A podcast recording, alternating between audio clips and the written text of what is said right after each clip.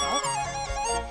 那我们还可以讲一些什么有趣的东西？哦，我想要讲台湾人把德国想的那个很严谨、很棒这一点。哦，好啊，好啊，来来来，就是 我觉得，我觉得，我觉得 这个品牌形象真的是很惊人诶。就像大家到现在想到，比方说德国跟日本好了，就他们的出的一些、嗯、西方的日本、嗯，对啊，就他出的一些从小至锅具、餐具，大至。可能汽车或是其他的产品，就会觉得哦，这个东西是德国做的或日本做的，它一定是工法严谨、品质精良，然后很棒。然后这个东西就又延伸到你对这整个国家的想象，就是非常非常的正面。然后到现在，嗯嗯因为因为德国，我来德国之后，第一个，然后一直到现在都没有办法习惯的一件事，就是包裹，就是网购。哦，包裹，就是我听过。好，你讲。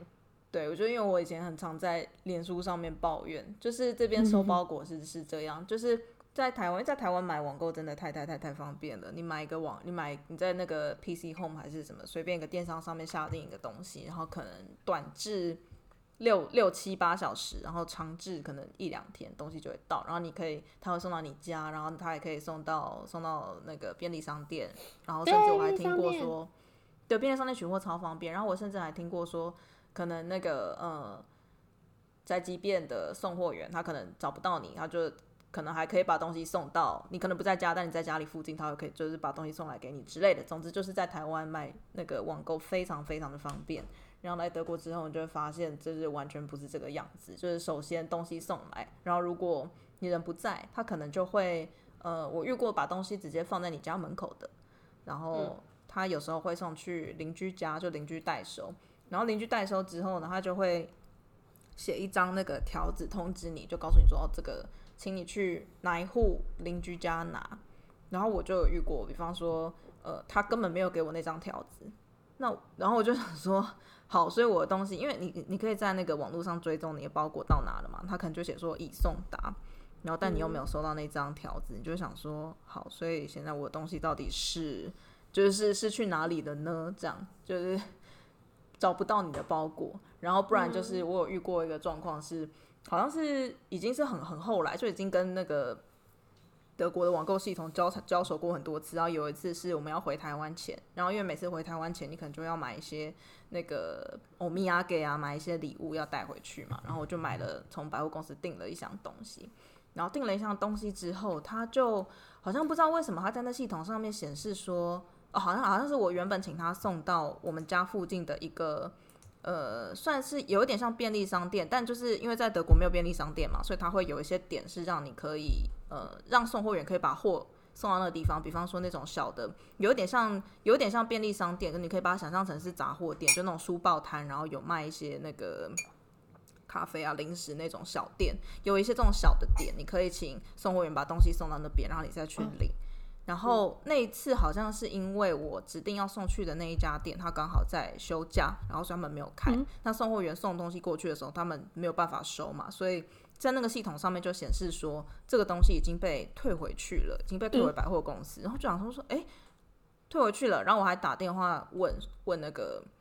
百货公司，然后他们就说：“哦，那你可能要跟货运联络。”然后又用了问了货运，他们就说：“哦，系统上显示说已经退回来了，那可能之后会再退钱给你吧。你如果要还要那个东西的话，你可能要再订一次。”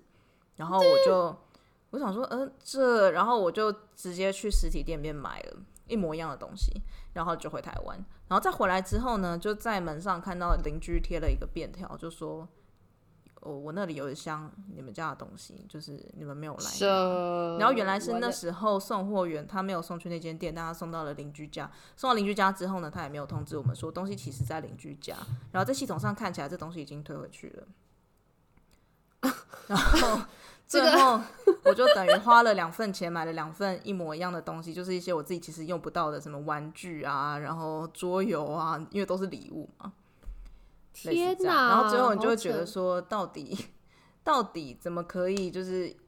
已经可以使用那个，就是这些网那个系统，然后上面其实应该是要可以注明，或者你就是要想办法退货吗？这东西在哪里？但是因为那时候我们终究是回台湾，然后所以我在回来的时候就已经超过那个退货的期限，所以最后就拥有了两份的两份的玩具，而且是一样的，只是不同的玩具也就算了，下次可以。然后就会就会觉得说，哦天哪，就是这种，因为一开始来德国之前，当然我的想象也是都是很。各种很正面，正面就觉得哦，就井然有序什么样的，然后来了之后就发现哦，包裹收不到，然后那个德铁一天到晚在误点，然后大家其实德就是德国人对新科技有一点排斥吗？也不是排斥，但是因为德国人非常非常的重视隐私，然后所以举凡像是那种，哦、因为你知道网络科技就是一个你不断在呃泄露自己各自的过程嘛，就是 对，然后所以像比方说脸书，他们也很少用。就是他可能用了，但是他很少会在上面 po，他可能是用来浏览一些别的，订阅一些不同的平台，然后去看一些资讯，但很少会在上面潜水分享自己的的私生活。就当然德国也是有一些、嗯、呃所谓的 KOL 或者是 YouTuber 什么，嗯、还还是有，可是一般的人比较不会在脸书上面分享那么多，比方说小孩的照片啊，他自己去去哪里玩啊，自己的生活什么的，嗯、这个都很比较少见。对，因为我觉得好像这方面美国就比较不像德国那样，因为美国的网购真的还蛮方便，虽然就是因为运就是通常收货的时间没有像台湾那么快，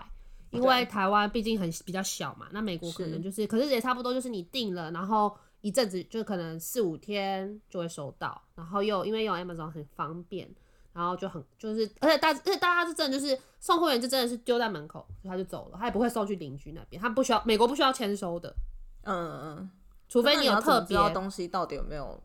被拿，就是送到了但被拿走还是怎么样？这真的就很相信大家，就真的相信消费者，相信你的邻居。但是我也不是没有听过包裹被偷的，那包裹被偷，因为你就真的没有收到，那你就会就是你就可以跟你的卖家就是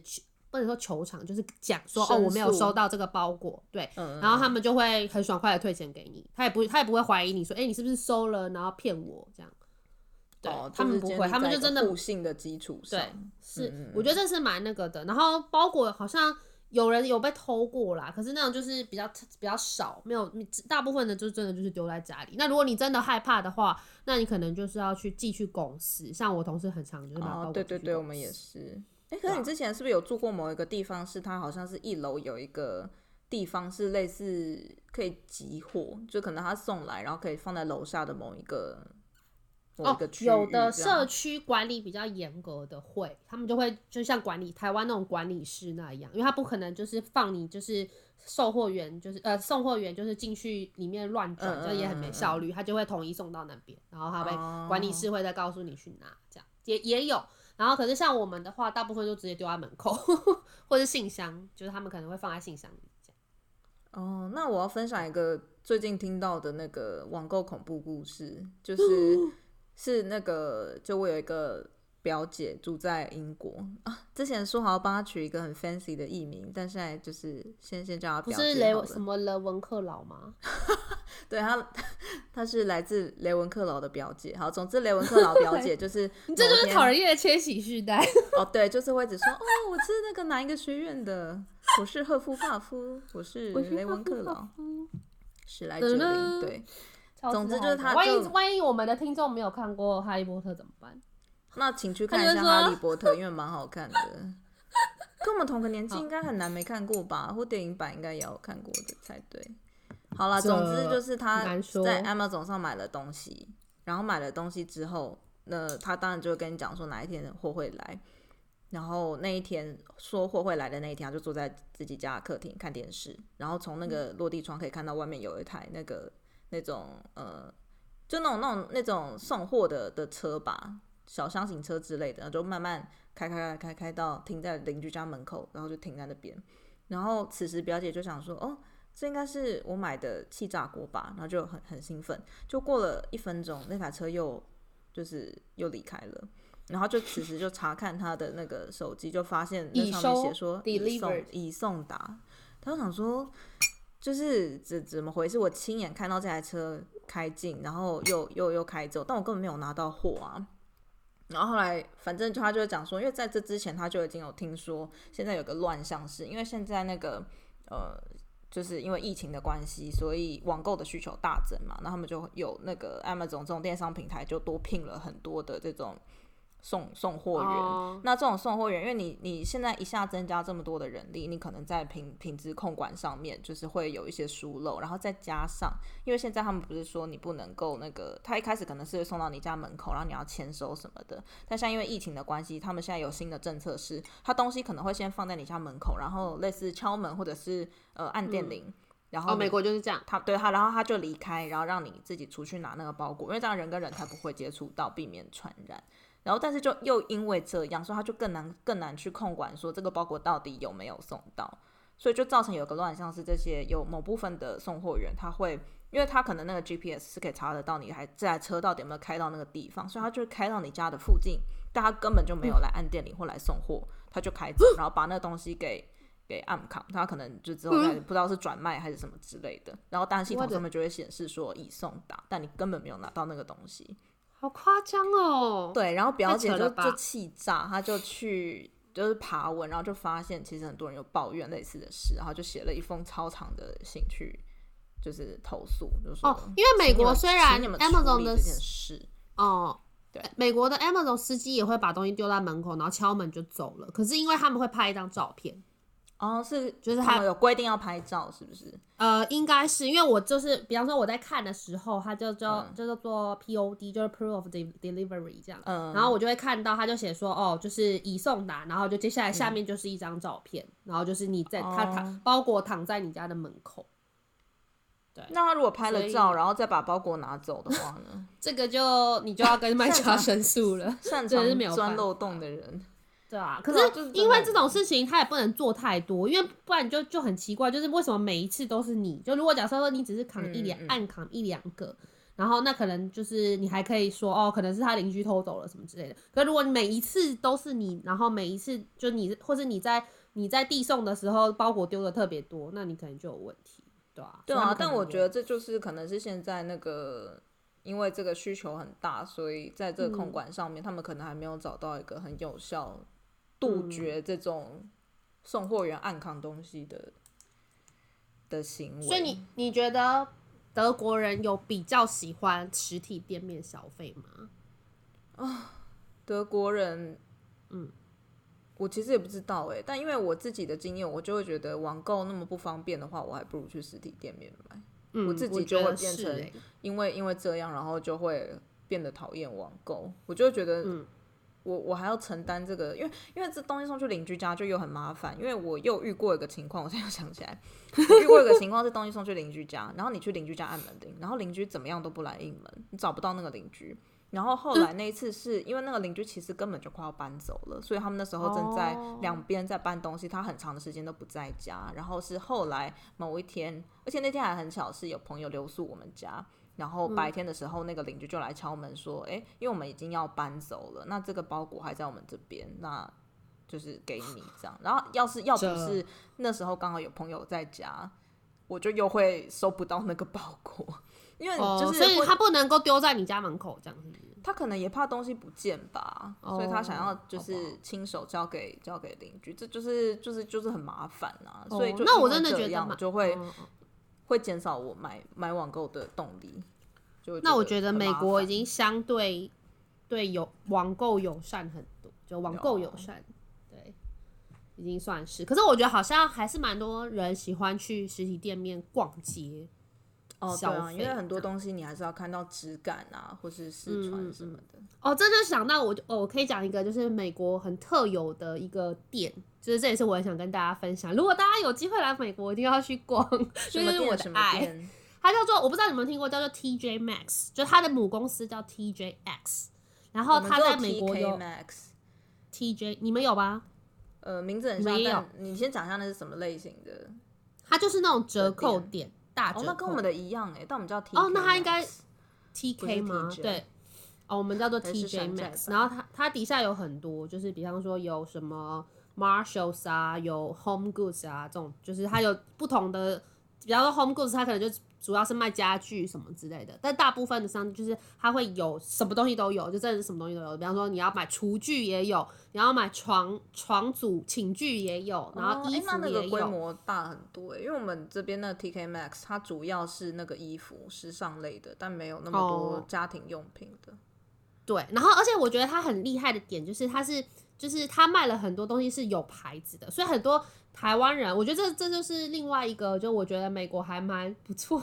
的地方。如果 喜欢购物的人，就是你像因为台湾的东西，又有些牌子有品牌的 designer 的的的牌子，在台湾其实真的蛮贵的。比方说 Coach 或者是那个 MK，嗯，然后或者是呃化妆品也好，就是他们就真的是蛮贵的。然后可是在美国，就是你就可以。呃，像我刚刚讲那种，就是 TJ Maxx，其实它是那种什么东西都有，然后它店里面也没有什么摆设，然后就东西很多，然后你就是去挖宝，然后它都是可以买到，就是比方说，假设是 Coach，Coach 我比较少看到，但是 MK 还蛮常看到的，然后它可能的价格就是店里面的的一折，有那么夸张吗？可能四折吧，就还蛮便宜的，所以它是一个巨大的 Outlet 的感觉。对，它有点像是，它不是 outlet，因为 outlet 的话，我们就是如果我们常在逛 outlet，或者是台湾自己现在有 outlet 嘛，就它是每一个是以品牌分，比方说这个就是 Coach 的 outlet，然后那个可能就是雅诗兰黛的 outlet 这样子，就是它是一家一家店，然后它是一家店，然后里面什么都有这样，然后可是它的货源是是什么啊？哦，这个我有去研究，就是它蛮蛮有趣的，就是它是它的母公司是在，因为其实美国网购竞争还蛮激烈的，尤其是现在就是各大电商竞争很激烈。嗯、可是，在疫情还没有爆发之前，就是它几乎是就零售业其实是被打得很惨，然后很多都说要破产了什么的。然后可是它是逆成长的，好像二零一八年吧，就是整个是成长九个百分点，就是蛮在零售业里面是非常的一枝独秀。逆风然后很特别，对，逆风高飞。然后大家就去研究说，为什么他们可以这样？然后他们就说，哦，他第一，他们的货源主要是，呃，就是就跟 Outlet 的很像，就是他们是百货公司的 overbuy 的那些东西，就他们可能买太多了，啊可能到了季末，因为大家也知道，就是说时尚的东西，其实流行的东西，其实一季一季换的，淘汰的很快。那百货公司。比方说像美国的，比方说 Macy's 啊，或者是呃 Nordstrom 这种，就是比较百货公司的东西，他没有办法就是一直放着过季的东西在他们那边，是那卖不出去，然后又又又又有库存，这样就是不是很好，所以他们就会便宜的把剩卖剩的东西卖给他们。然后第二个呢，第二个第二个货源呢，就是我想想看，就是品牌吧，就是品牌过多生产过多的东西。然后就是一个是各种生生产或消费过剩的，他就把它运去那边。对，一开始主要是这两种，可是呢，后来就变得很有趣了。就是有一些品牌，据说有一些品牌，因为他们的业绩销售实在是太好了，所以有一些品牌他会刻意多生产一些，然后把这些所谓的多多余的东西卖给他们。哦，所以他们的东西不见得是过季的哦，这是蛮特别的。因为你之前好像有跟我说过，它会甚至会分不同的的产品，就可能这个东西它就是要销到就是 TJ Maxx 这样的店，然后可能那个款式就会对跟店面里面的那个所谓的当季的东西会不太一样。哦，那是那是 Outlet，就是 Coach 的 Outlet 跟 Coach 的哦对对对，他们是有不同的工厂，是有不同的线，就不在。当然最早以前 Outlet 其实就是卖那些就是所谓的过季的东西。可是现在好像又不又不一定了，因为人们的消费习惯就是又又不太一样，就会变成就有两条线，就是一条一条可能是比较精品的，一条就是 outlet 的线，不然他没有办法保证他的货源有这么、嗯、这么充足。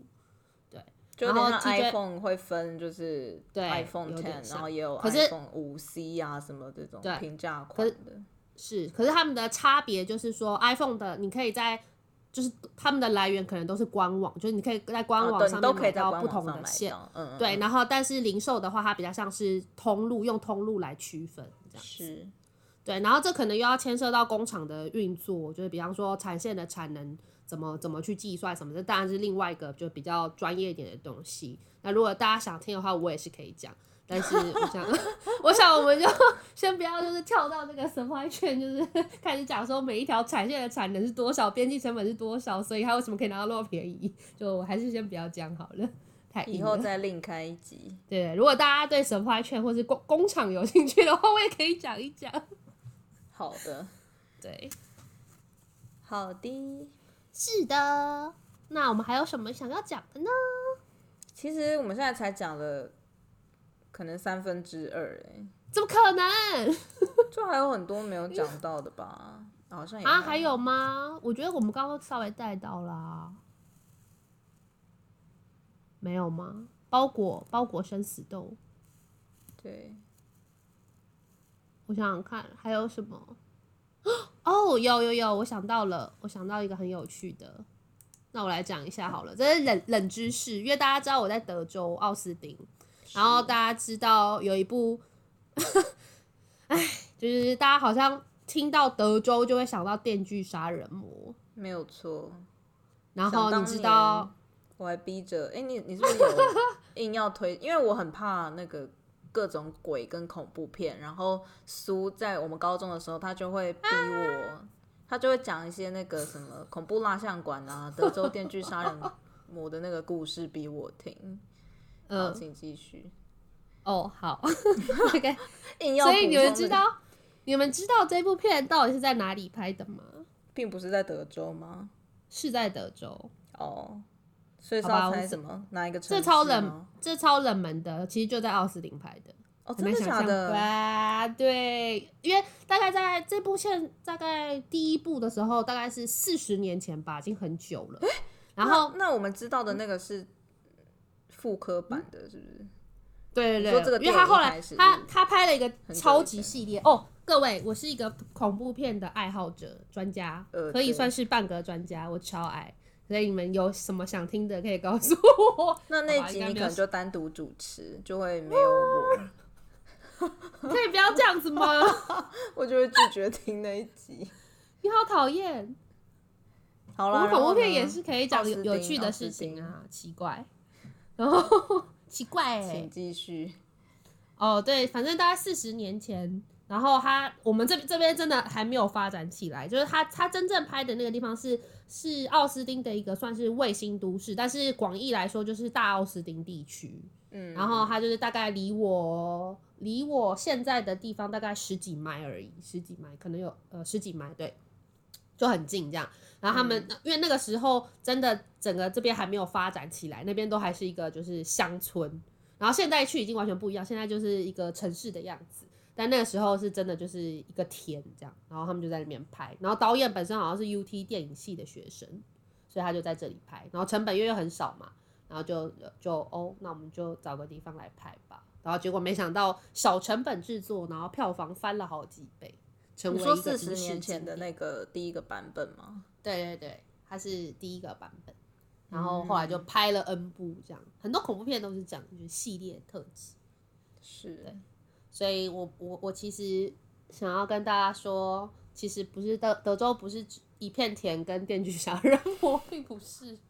就还是有很很多有趣的东西。但我真的觉得保守州跟哦，这也是还蛮有趣，我可以讲一下，就是保保守州，就是因为知道美国其实呃每一像我刚刚讲的，就联邦制国家，所以就是每一个州的文化、政治什么的都差蛮多的。然后像一般就是南方州跟中西部州，就是就是比较保守这样，然后他们就会有一些很有趣的那种，就是呃，就比方说南部可就比方说保守州就是比较支持拥枪啊，然后会支持共和党这样子。但是其实，在最早以前，其实真正两党发生两党的支持者发生这种结构性的转变，其实也没有很久以前呢，大概是一九六零年代。哎、欸，那还蛮蛮近代的，其实。对，就是在一九六零年代以前，南方州是民主党的大票仓，很难想象吧？所以发生这个这个最剧烈的转变是有什么事件吗？是因为民权法案，是因为民权法案。对，嗯，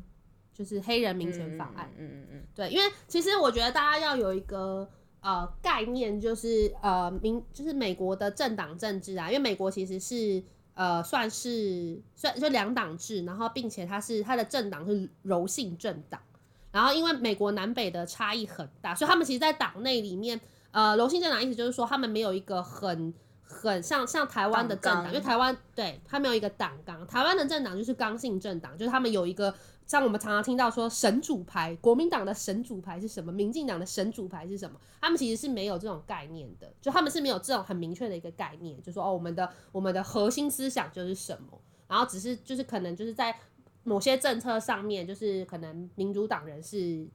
有一个很 general 的概念，然后共和党人是有很 general 的概念，然后像美国的，像比方说你看，就比方说像北方州的北方，有时候会出现一个状况是，北方的共和党人会比南方的民主党人可能更自由派，会有出现这种状况。哦，就因为地域性的差距实在是太大了，导致说是会有这种。对对，没错，所以所以就其实还蛮有趣的，然后。然后那时候是因为民权法案，民权法案的这个促生，然后使得南方民主党人就是跟北北方的民主党人，就民主党里面就是大就是大内大分大内斗，对，大分裂。然后后来就是就转变了，对。然后而且因为其实，在最早之最早以前就是内战的时候，大家应该知道林林肯是其实是共和党人吧，所以民主党人其实是支持蓄奴的，南方州都是蓄奴的。嗯，然后就跟北方就是开干这样子，然后北方共和党人开干，然后就打起来这样，然后就所以其实以前南方其实是支持民主党的，真的是站站在现在的这个角度，很难想象，觉得很难想象。对呀、啊，是是蛮就是，毕竟在我们就是认识到美国这个国家，然后跟美国内部的一些就是意识形态的分布，你就会觉得哦，好像嗯，就是就是现在看到这个样子，但其实，在一九六零年代以前，其实并不是我们现在所理解的这个对这个样貌。那然后还有还有一群是我觉得被遗忘的，就是袖带州，也就是上次为什么会川普为什么会当选的关键少数。就他们也是一群在阿拉帕契山的白人这样子，然后我觉得这也是一个被遗忘的一群，所以我觉得关于川普川普当选的这个现象，我觉得可能因为很多我的朋友都在加州或者是可能在台湾，然后他们就会会觉得说，就是我觉得他们可能会觉得天啊，就是怎么川普是美国韩国瑜吗？然后就是会有一些那种。不能理解，或者是说就是也太反制了吧，什么之类的。然后，可是其实我觉得这可能要看得更深，就是有一些结构性的因素。就是当然我们会觉得说，嗯，这好像蛮蛮蛮特别的，为什么会选出一个这么非典型的政治人物？因为在川普之前，就是不论是共和党或者是民主党，就他们还是比较推派，就是他们的候选人都比较还是属于那种传统的知识精英。嗯，对。然后可是。可是川普这个川普现象，其实我觉得是大家要蛮蛮蛮值得就是去研究的。像我之前就是有看一些有趣的书，这样，比方说《绝望者之歌》很有趣，大家可以看一下。然后你就会更了解说为什么造成了这个现象，就那些人到底在想什么。因为美国真的很大，然后真的有很多人，像我我自己本身。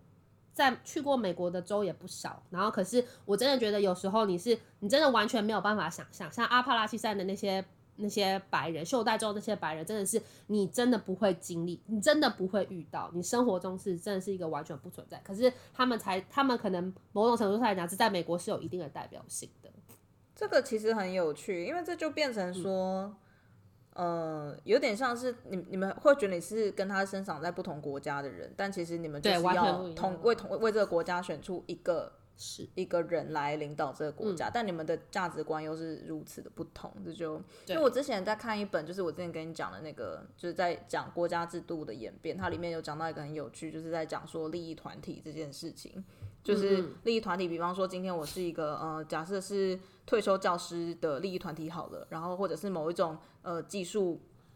技术类别的利益团体，然后我们可能就会去游说政府说，你要修改这个法案，让说，比方说我今天要考某某证照，我才能够得到这个工作或是某一个资格，然后借由这样子去巩固我们这个职等这个职群的某一种地位，然后这个东西就变成说，因为利益团体这个东西，它可能。他的人人数或许没有那么多，但他的影响力很大，因为他们就是因为一些呃政治现金啊，或者是利益输送，变成说政治人物他们在选举之前，他必须要去某种，就他不能去得罪这个利益团体啦，然后就变成说呃多数人的利益反而会被这个少数的利益团体所影响或绑架。就变成说，嗯嗯哦，这政治人物会照着这个利益团体想要的去做，然后反而没有办法去顾及到最大多数人的的利益，这样。因为它里面举的也是美国的例子，我觉得蛮有趣的。你说 NRA 吗？是 NRA 吗？我现在有点忘记它具体是举哪一个，好像是就是某一个不知道是退休教师还是什么，反正是某、oh. 某一个退休人士相关的利益团体。哦哦，那就是那可能是肯塔肯塔基那个退休老师利益团体哦，那个真是太太了不起了，对，基本上可以说是那个那个那个。协会基本上是可以影响肯塔肯塔基的州长的选举，就是他们支持谁，哪州长就会当选。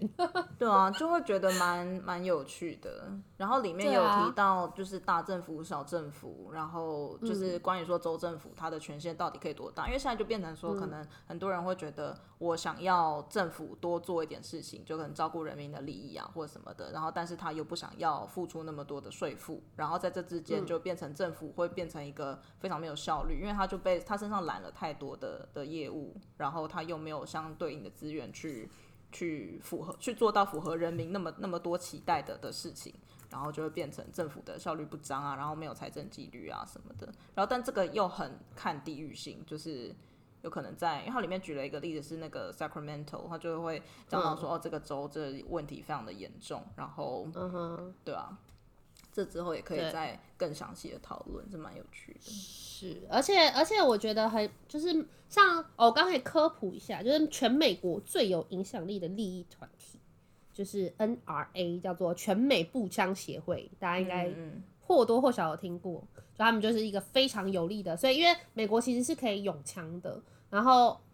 呃，所以他们就是他们是非常强而有力的利益团体，就是他们，所以基本上没有什么，没有什么。虽然呃，枪支在美国是一个，嗯，枪支泛滥这个问题在美国其实呃已经吵很久，就是到底要不要管制。但是因为 NRA 的力量实在太大了，所以就是不好不好直接跟 NRA 开干这样，也是一个很有影响力的，得罪他们这样。对，而且我觉得有些地方 很好笑，就是 我那时候在看一个电影，然后那电影就在讲说，就是 homeschool，呃，就好像他前面那那是讽刺啊，那应该不是真的，但是他就讲说，就是他就拍了一个就是小朋友，然后就是那种很明显就是那种比较。呃，乡下，然后比较保守的的人这样，然后那小孩就是小孩哦，然后手上就拿着一把枪，然后就说第一天上帝创造了光，第二天上帝创造了空气跟水，然后第七天上帝造创造了来福枪，呃，不是人是枪这样，那，就很好笑，就是他们就真的是蛮，就是所以其实这也是另外一个，大家有说嗯奇怪，为什么好像美国美国就是枪支那么泛滥还不管制，好像常常有什么。什么大规模的呃枪击案啊之类的，可是实际上，对，可是实际上这真的是另外一个就是美国的呃意识，就是不同的意识形态，这也是很难撼动的东西，因为这其实都有他们的历史因素，也是从呃在打独立战独立战争之前就开始了，所以他才会把它写到宪法里面，嗯、对吧、啊？所以是蛮特别。然后像你刚刚在讲的那个。关于大政府、小政府，其实最最早也可以回溯到什么，就是是真的是美国开国的时候，就是所谓的第一党系就已经在开始吵说到底要大政府还是小政府，然后一直吵到现在。对啊，因为它里面其实就有讲到说很多东西其实早就已经不合时宜了，比方说为什么美国的暑假有三个月，那是因为以前就是。农忙的时候，小朋友暑夏天你要去帮忙，所以才会有三个月的暑假。但这个东西现在早就已经没有了。可是变成说，这个那么多的历史渊源，导致说现在很多的法其实不合时宜，但是它又就它它需要被被更新，对，它现在就变得有点跟跟不上。感觉好像很国家好像大部分都有一点，像你之前讲那个团团结税，是不是也是有一点？哦，对啊，对啊，对啊，对，就是就是东德很，其实它它被发明出来是有它历史背景，对啊。对啊，然后这个就变成很难很难去停止这个东西嘛，因为得到得到钱的一方就会觉得哦，这个还是很不错，好棒棒。对，我不确定现在还有没有，但是就至少在我们来德国那时候是还有这个东西，或者教堂税啊，教堂税也有，就是哦 要要缴税给教堂，你也可以你也可以选择不要啦，你就你就去跟跟那个我忘记是哪里申请，就是说我我其实没有宗教信仰，我我我我不需要缴这个。教会的水，这样这什么赎罪赎罪券的概念呢？去供养这个供养这个教会。好哦。